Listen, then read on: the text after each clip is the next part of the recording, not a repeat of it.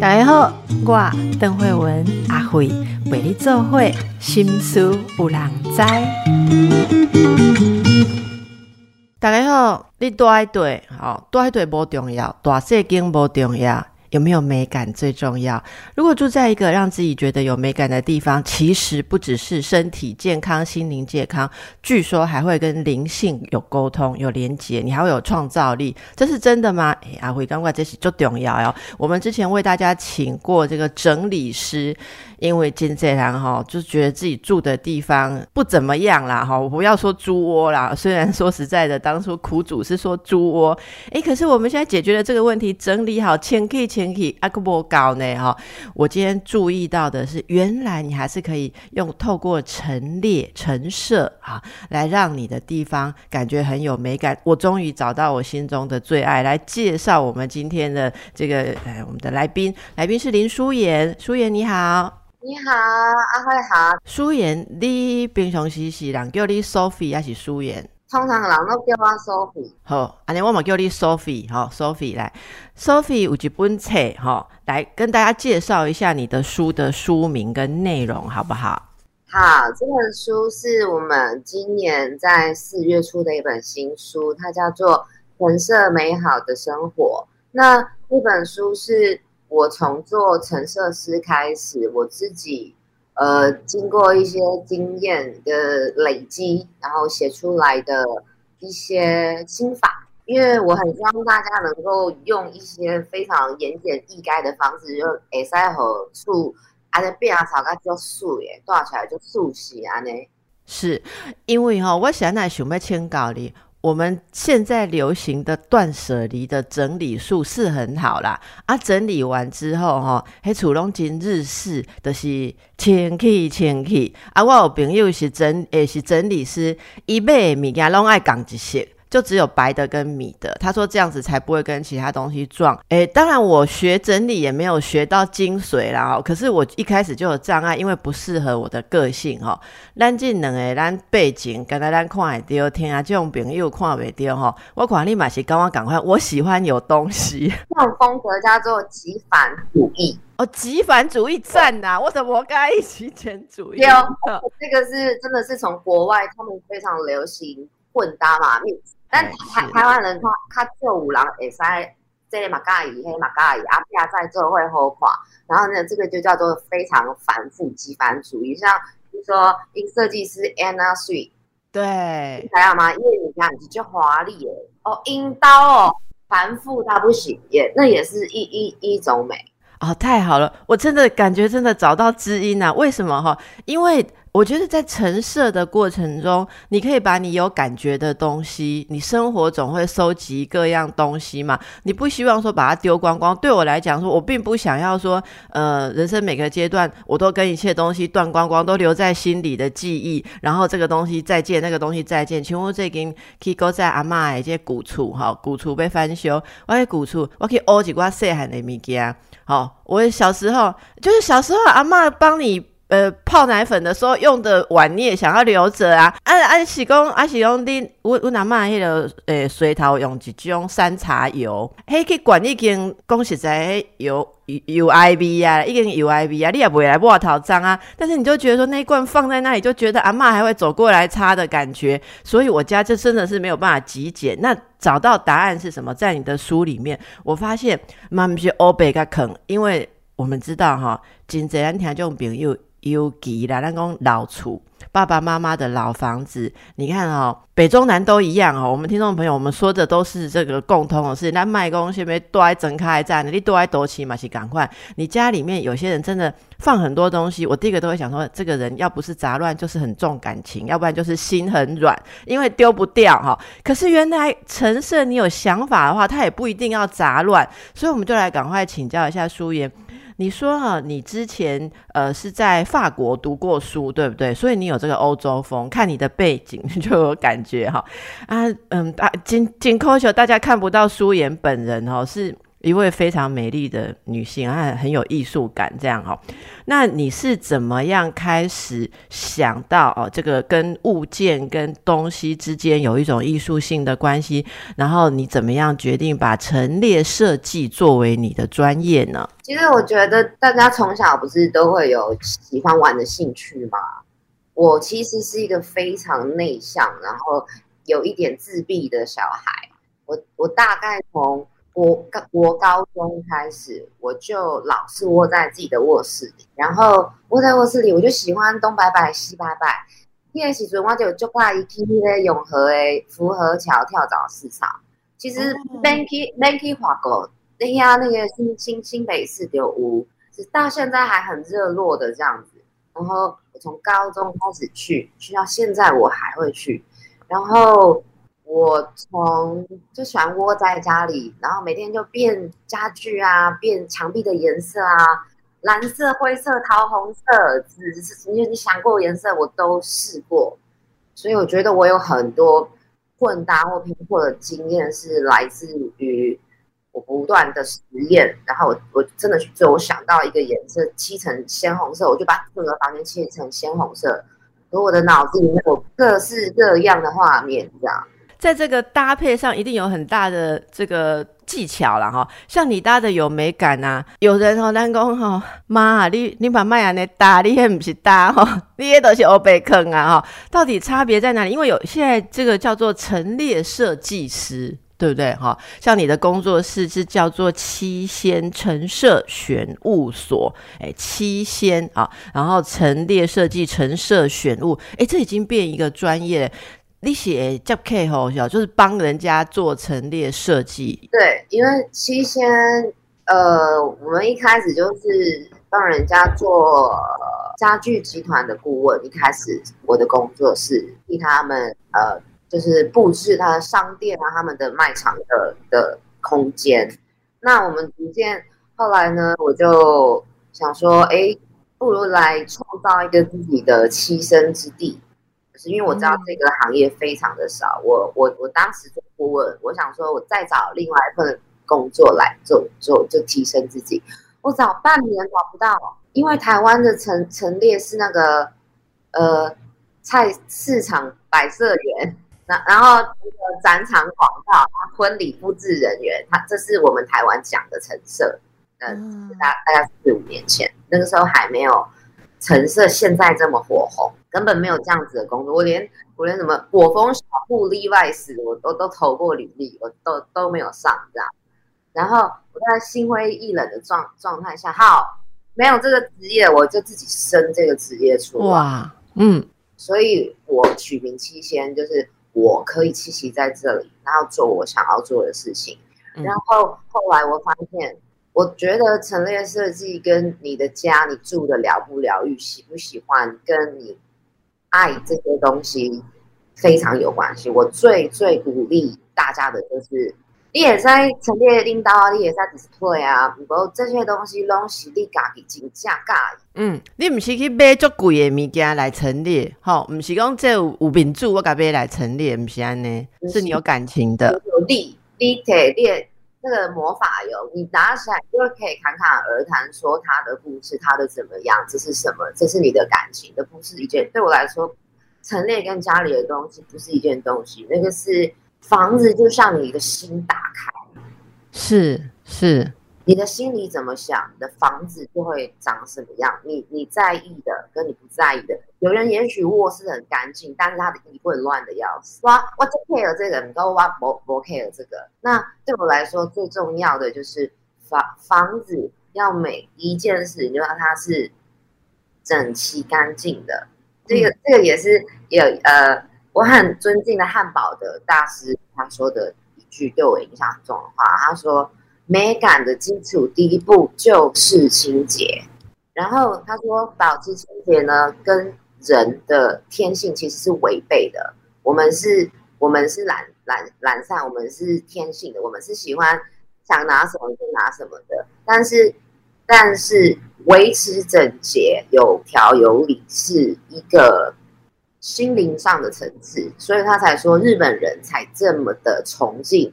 净跟净洁净洁净这一件事情，日本人非常的对洁净这件事情很很崇拜，因为他们知道那是需要医生要怎么说，拎不是修炼。啊，修炼修炼，那是需要修炼而来的，你才有办法去维持住一个健身体健康，包括心灵一个美好的状态。你可能每天起来就扫个地，很很平心静气的做一件很静的事情。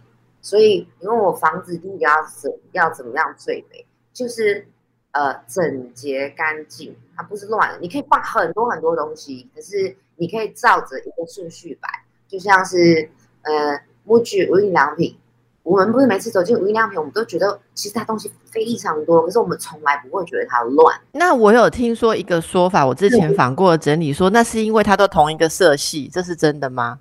呃，这个可以说是一部分，它把同一个同一个系列整理起来，但是它看起来整齐的最大部分就是它是有顺序的，就是呃，比如说它从左到右，它会照着一个从大到小。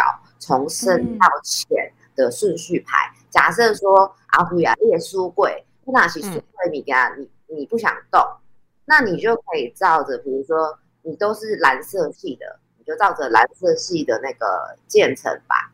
然后大书在左边，最小的书在右边，你摆再多，看起来都干净整洁。逻辑学到第一点了，学到第一点了。所以第一点，我们其实知道的是。你可以有东西，你如果要有东西，你要用心去看他们之间的逻辑，好，还有你要保持它的感它的清洁、清洁跟清洁感。只要超过两个物件以上，一个很有名的日本 deco 大师他说，超过两个物件上就是有关系，就有前后左右，或者是上下，或者是要谁摆在谁哪里，两超过两个，你就要去考虑它的摆法了，然后。你的你随手一放，你床头的书，你的小植物，都都是一样东西。随便一个房间里面就超过几百样东西，对不对？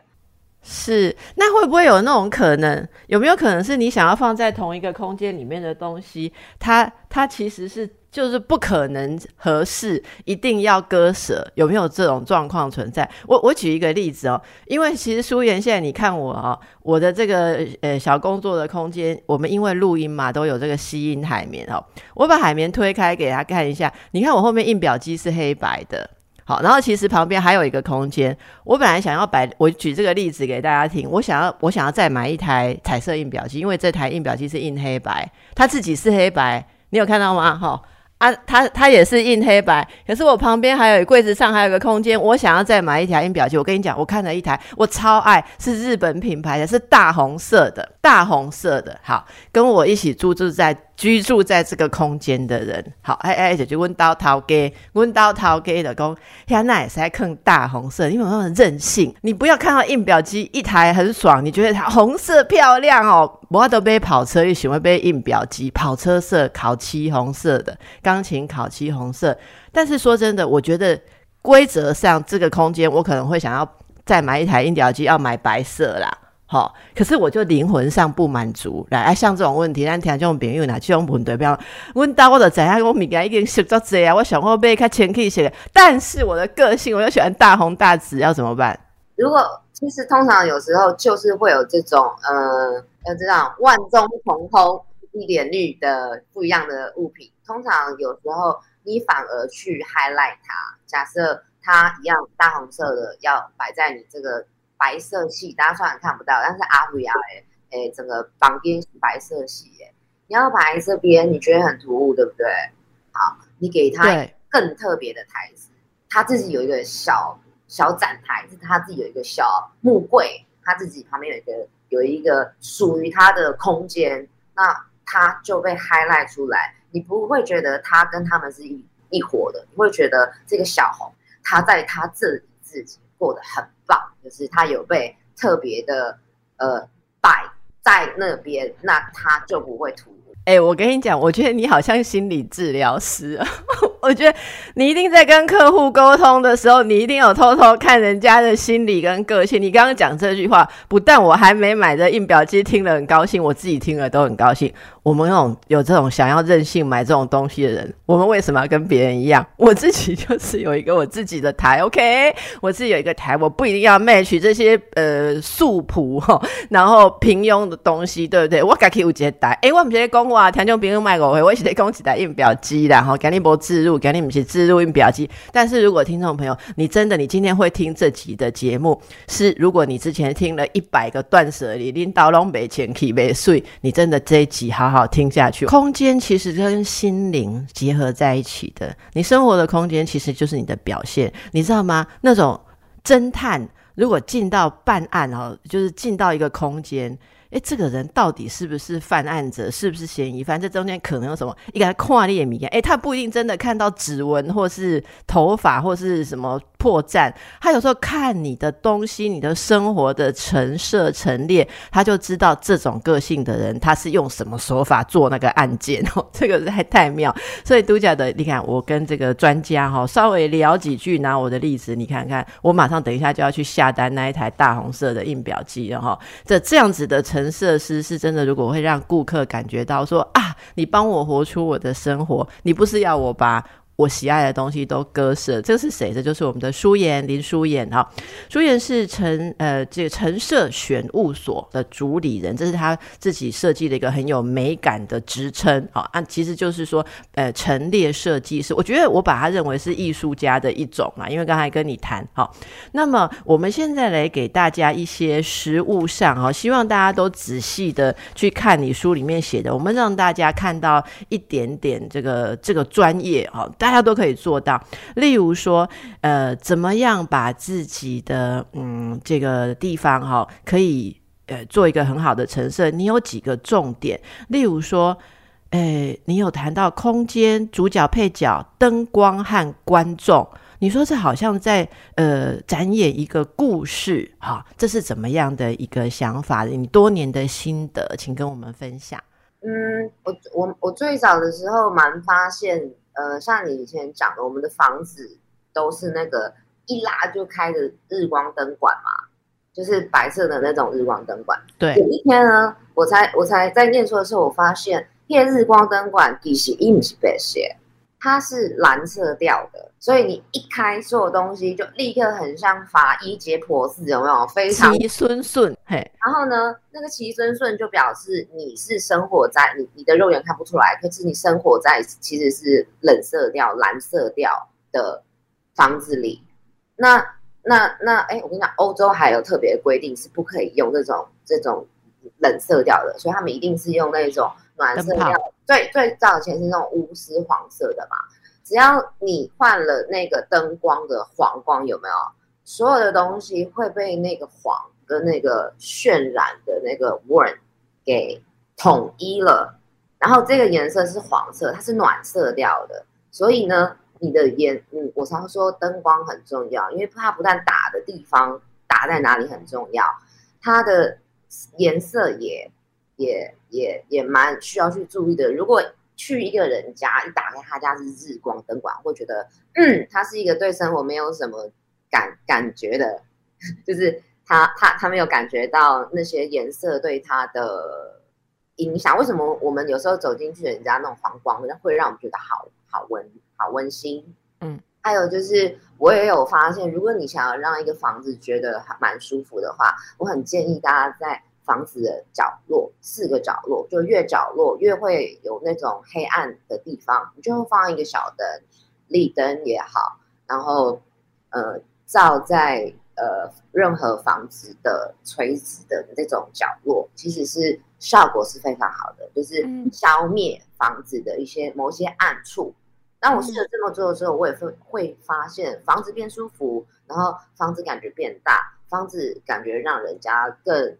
呃，安心了，嗯，就是这种小小 tips，是对，这就是比如说，我发现灯光很重要，还有颜色很很很很重要的一件事情，因为颜色它也有扩大跟缩小的不同哦，因为成像的关系。比如说蓝色好了，蓝色是我们在同一个空间里面涂上去，你视觉会觉得这个空间最大的颜色。为什么？因为它成像的时候，它成像的蛮后是最后方的那个，是因为波长的关系。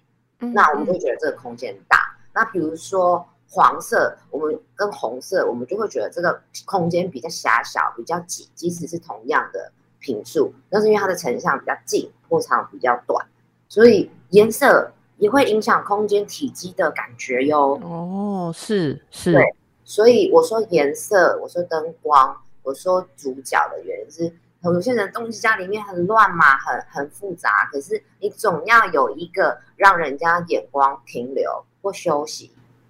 或注意的那个、那个、那个、那个点，不然你就是什么都有，当然当然会让大家觉得很乱，所以我才会研究出来摆东西要怎么不乱，就是你心中一个主角，然后你你尽量维持住他的呃那个叫什么气场，然后旁边的东西都是他的他的他的小伙伴、小小小朋友，所以呃我才会觉得灯光颜色。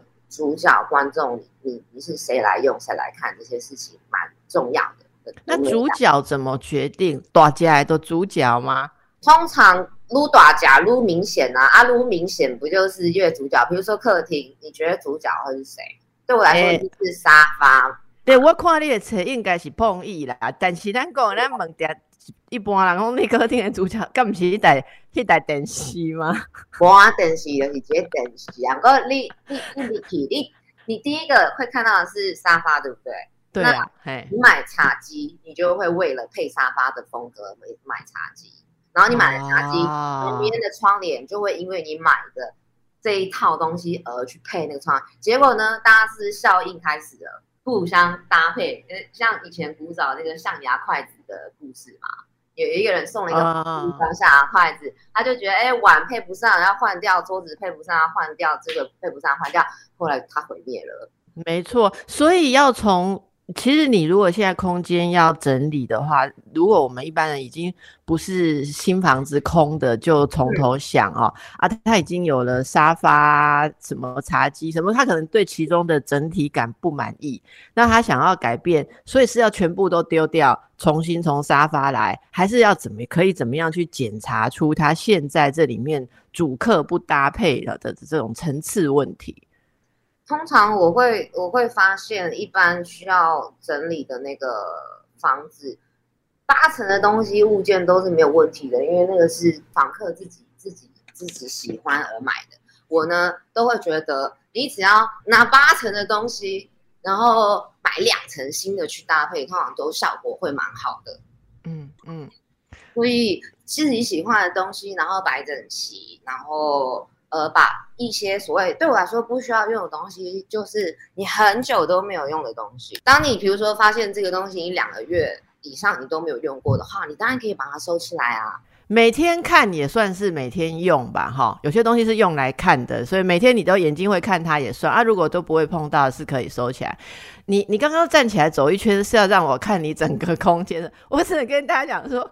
好像博物馆一样东西的多，可是没有一个角落你觉得不美。这个吼，是它真的，你你有 YouTube 吧？你有平常展现这个空间，大家可以看到。嘿，啊，我我我刚讲吼，我叫许工。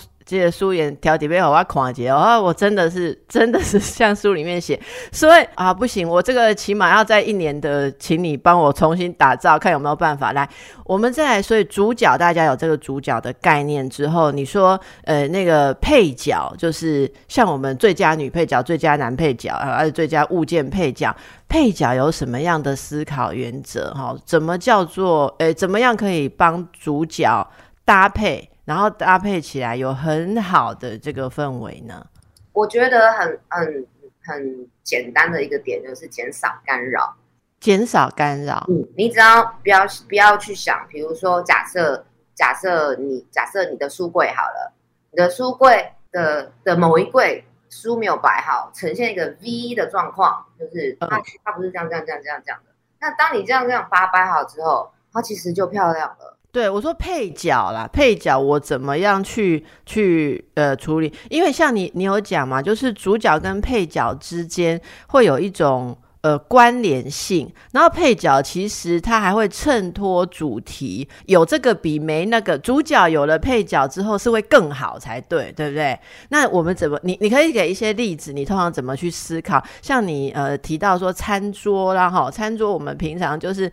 呃，只求它上面不要太多废物哈，例如洋芋片呐、啊水啦、面纸啦哈，然后现在还多一包酒精湿纸巾，对不对哈？然后有人就维他命也放在那里嘛哈，然后纸折的那个盒子，等下吃饭的骨头可以放里面，它就没有美感。可是你说全部收光光，是不是就最美？就是不像我们去那个店里面看到人家桌上都有一些很美感，你就想要坐，如果坐在这边吃饭一定很幸福。这种感觉是怎么怎么制造出来的？这个。主主角配角之间，你可不可以举几个例子让大家感觉一下？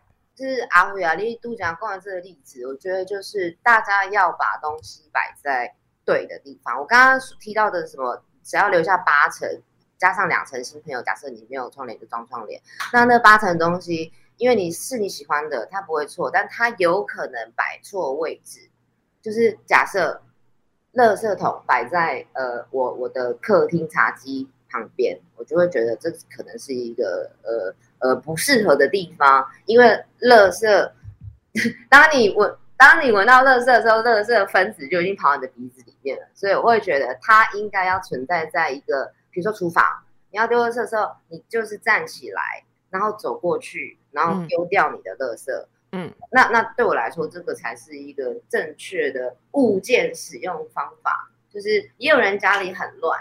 那因为他可能把吹风机不放在呃跟洗澡有关的地方，他的某一个呃文具，可是他却不是出现在呃书房或者是放在卧室，就是你的东西是好的没有问题的，是你要把它呃这是什么适得其所的，适得其所，OK，对，所以一个房子如果你要你要它很整洁，你要你要它有改变，你要第一个想法就是会。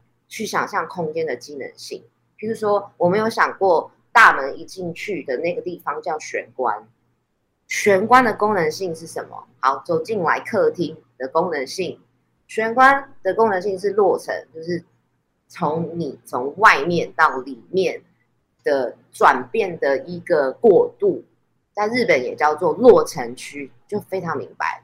哦，落成，对，嗯，会有一个很大块的地方，不跟玄关不一样的，更大的叫做落成区，就是两个两个不同的空间。好，那我们可能还会有呃放医疗小物的小医疗空间啊，放放文具，放什么，放放卫生纸啊，各种的的东西。你只要把你的东西适得其所的。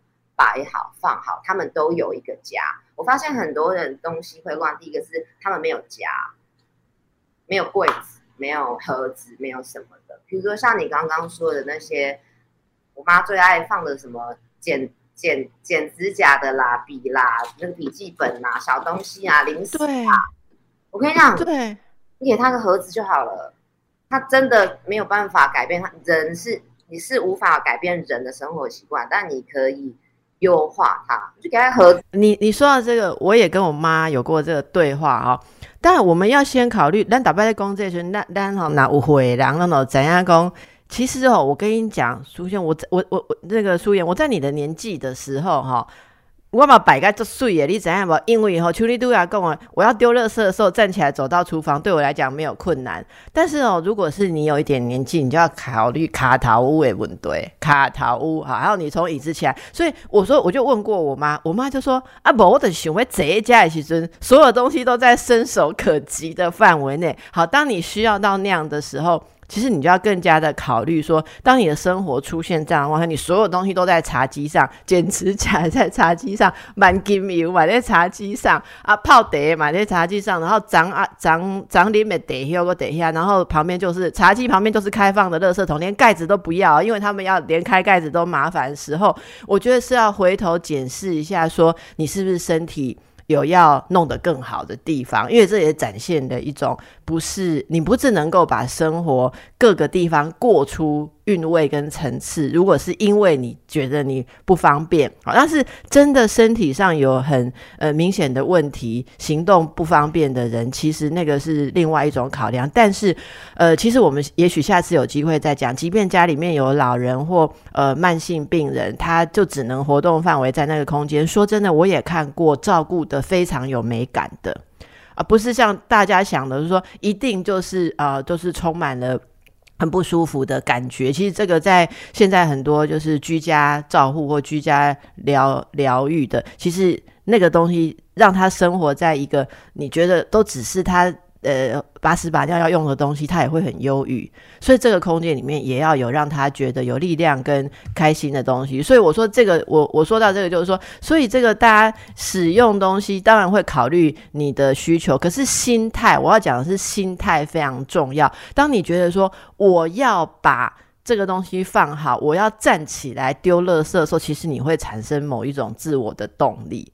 要不然的话，你就是越来越变成那个沙发马铃薯，有没有？就 是我们英文说，就是就是沙发上面的一坨，你你会越来越说真的退化了啊！当然，我们我们说这个是你已经做不到，那要去找医生复健啊，或什么把自己的活力弄好。可是如果你是一个健健康康、行动自如的人，你呈现这种指甲刀、万金油，什么东西全部都在你的周周边的状况，你可能要想一下，是不是心理要清理？好，心理要清理，所以这是跟大家分享的，把自己的个空间过好，尤其是疫情当中，大家在自己的呃这个范围里面的时间会变长嘛，然后因为出去应酬的时间可能变少了，是不是让自己过得更舒服一点呢？好，我们继续来请教我们的这个陈设的专家林舒妍哦，舒妍的书大家有兴趣可以去看《陈设美好的生活》。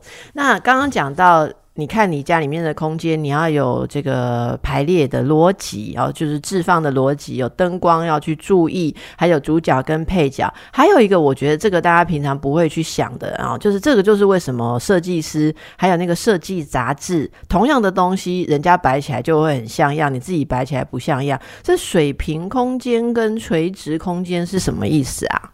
所谓的水平空间，我们讲的其实只是天地壁而已，因为整个呃房子的构造就只有三个部分，第一个是天花板，然后再来是墙壁，然后再来是地地面嘛。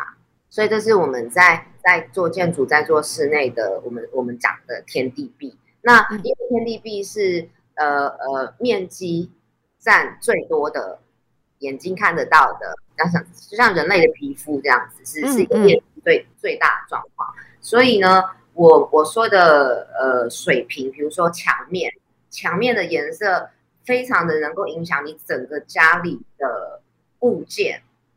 那还有地板，就是如果你的地板呃是瓷砖的、是木料的、是浅色的、是深色的，也会非常的整个大大的改变了你的呃居家的氛围。所以我们是非常注重这这两个面积，视觉上面积最最大的地方，而而其实地板跟墙壁也是房子里面最好处理的，OK，最好处理的地方。因为你看墙面就是刷油漆嘛，就提到我们讲的颜色。那地面呢，我的习惯是我很喜欢铺地毯，因为地毯，你当你的当你的那个呃，我知道台湾人。不是很习惯地毯，但但但是由于 IKEA 他们这些很普遍的牌子都出了很多那种纤纤维型的化学化纤型的，那你地板铺下地毯铺下去之后，你就会有一个空间的范畴，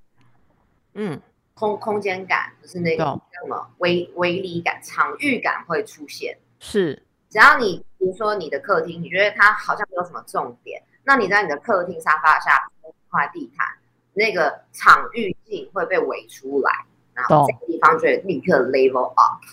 哦，啊，所以化纤的意思是不会像以前大家对地毯的一些疑虑，对不对？以前很多羊毛的发霉啊，对对对对，非常厉害。现在连他们那个你看起来是完全草编织的地毯哦，结果是纤维，就就不是。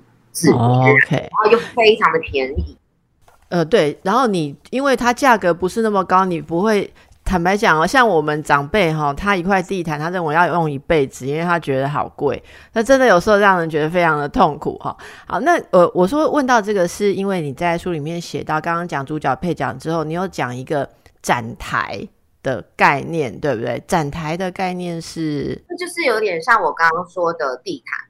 当你地毯铺下去以后，你也许这这一块地方就跟呃其他的地板有有所不同。或者是我们刚刚讨论到，如果红色的列表机它真的非常突兀，那我们就给它一个展台，让它直接秀出来，那它就不突兀了。你就会觉得哦，它是特别被摆在那里的，因为有一个展台在 highlight 它。嗯嗯。所以你的东西放在什么什么样的平台上面，呃，我觉得也是会去考量、会去会去想的一件事情。是我来跟大家分享一下哈，这边啊，你讲到的是说展台啊，这个桌面、地面、台面任何表面，好，例如杯子摆在桌子上，这是水平空间；画作或是挂镜。钉在墙壁上，这是垂直空间，就是物件的存在空间。我们要去想象这个存在的空间是来表现主角的场域哦。我觉得这一点不是专业的设计师比较少去想这个问题啦。哈。那在一定的范围内有创造空间感的特性，这就是你刚刚讲到的地毯的那个形成目光注意的中心。所以这里面是制造区域性。然后承载物件。它是三，可以说是三维空间，不限于任何地方。哦，这个大家可以去思考哈。那当然光源，我觉得这个牵涉到说，光源有些不是你买来放就可以哦。然后那可能你要跟你家水电诶配合一下哦，或如何。但是可是你自己要先有想法啦哈。有时候在做的时候就要就要先想好。最后有一个是观观看视角，诶，这个就有趣了哈。我东西摆一摆，或者说你指导这一切的中心是是。一个观众观众的视角去看，怎么说？假设我今天做的是一个商业的空间，好了，我会第一个是观察人流，观观察人从哪里来，电梯在哪里，停车场在哪，你的对面的门口开在哪里，就是你会去去观察这些事情。假设是我们做室室室内空间的话，就像你刚刚说的。第一件事情就是 先跟主人聊天，就是问他的生活习惯，然后知道他的性格，然后他的喜好。呃，通常这是我做陈列设计的第一步，就是了解对方的需求跟习惯。嗯，就是好像好像你今天帮他弄一个超级美的房子，但是那不是他的习惯，过没有多久就就就就就会就会恢复原来的样子了。所以我觉得这个。嗯，去先去观察旁边一切的环境，然后再去做布置，也是一个很重要的事情。这样是我们刚刚其实，在休息时间偷聊哈，我们两个在聊自己的家里面的妈妈哈长辈啊，因为为了不要让妈妈听了太生气，说我们泄露她的秘密，所以我们两个现在混起来，不要讲是舒妍的妈还是我的妈。总而言之，有一位妈妈哈，她就是东西，什么东西她都有她留的原因呐。好，都有它的留的原因。然后刚刚有一个很有趣的例子，就你你嫌他东西多，可是你就不要有一次你跟他要要一个你没有的东西，他刚好生出来哦。书院有这样的经验，对你看他会非常骄傲，非常快乐拿出来 show off，然后就说：“你看，我就是因为有留这些东西呀，哈，用得到吗？”哎，大家如果有这种心态，你会给什么建议哈？其实我觉得我给的建议是循序渐进，哎，因为第一个我发现有时候囤物的人，他他只是心里面的感受，他觉得他不安全感，他觉得很丢掉很浪费。那那你一次，我被我被我被呃囤积症的妈妈曾经就是骂到哭，因为我我很明显的一次性的把他的袋袋丢光光。然后他非常的不高兴。后来我使用的方法是，我丢掉几乎大概九成，然后我留大概十几个放在那边。然后，然后妈妈她完全没有发现她被丢掉了几百个垃圾袋。嗯，他就看到她有垃圾袋，垃圾袋在那里。然后她就跟我说：“小燕，妈妈觉得你最近整理家里越来越好，哎，比上次我喜欢。”嗯，它就快。对，就是你你不要一次的就去破坏他的价值观，或者是 OK，不要一次的破坏的系统太厉害，他会突然觉得空掉。好，慢慢的就是今天丢一个一点一点一点一点，然后让让让他在没有被呃。侵犯，比如比如说我的东西被丢掉了，我可能会觉得被侵犯。但是他在无感中，他家里渐渐渐渐的变干净。我妈现在会在家里面种各式各样的花耶，然后开始会打打扮这个梳理这个家了。但是循序渐进的，我可能花了可能 maybe 三年有这样。然后他囤积他的，他也开始会用小塑胶盒去分类他的大中小塑胶袋。这一切都变好，但是是慢慢慢慢，然后他渐渐的真的身心灵感受到了舒适感，他就会，而不是指责他说你妈你不要怎么样，不是他们要的不是这个，所以他也他也感觉快乐哈，因为他他也值得一个更好的空间来放他喜欢的东西，展现出他自己不同的面貌。其实我觉得跟听众朋友分享，觉得。如果一个妈妈她可以感觉到说，我不再只是要替家人储备着这些有一天要用的东西，哪一天我要装什么送人，要拿什么东西，要袋子，要袋子，这是一个呃。妈妈们很伟大的一面，我永远要变出家人需要的所有东西，我要储备，我要想很多。可是当这些东西慢慢的呃被家人说很很温柔的去协助呃整理，而不是粗暴的否定它的时候，慢慢的转化。我觉得你刚刚形容对我来讲是一个转化。然后妈妈现在变成一种可以创造新的事物，例如说你说她开始种植物，也许那是她本来的喜好，可是，在当妈妈。的这个这个几十年当中，他都没有这个余裕，所以你们只看到一个一直在收东西的妈妈。可是她现在她是一个会开花的妈妈，多美啊！哈，所以希望大家家里面还有给你的家人跟你都一样，可以有一个心灵，诶，可以创造，可以愉快，可以为自己而活的空间。非常谢谢舒妍今天跟我们非常启发式的、很没有很有美感的分享，谢谢你，谢谢，谢谢，拜拜，拜，大家拜拜。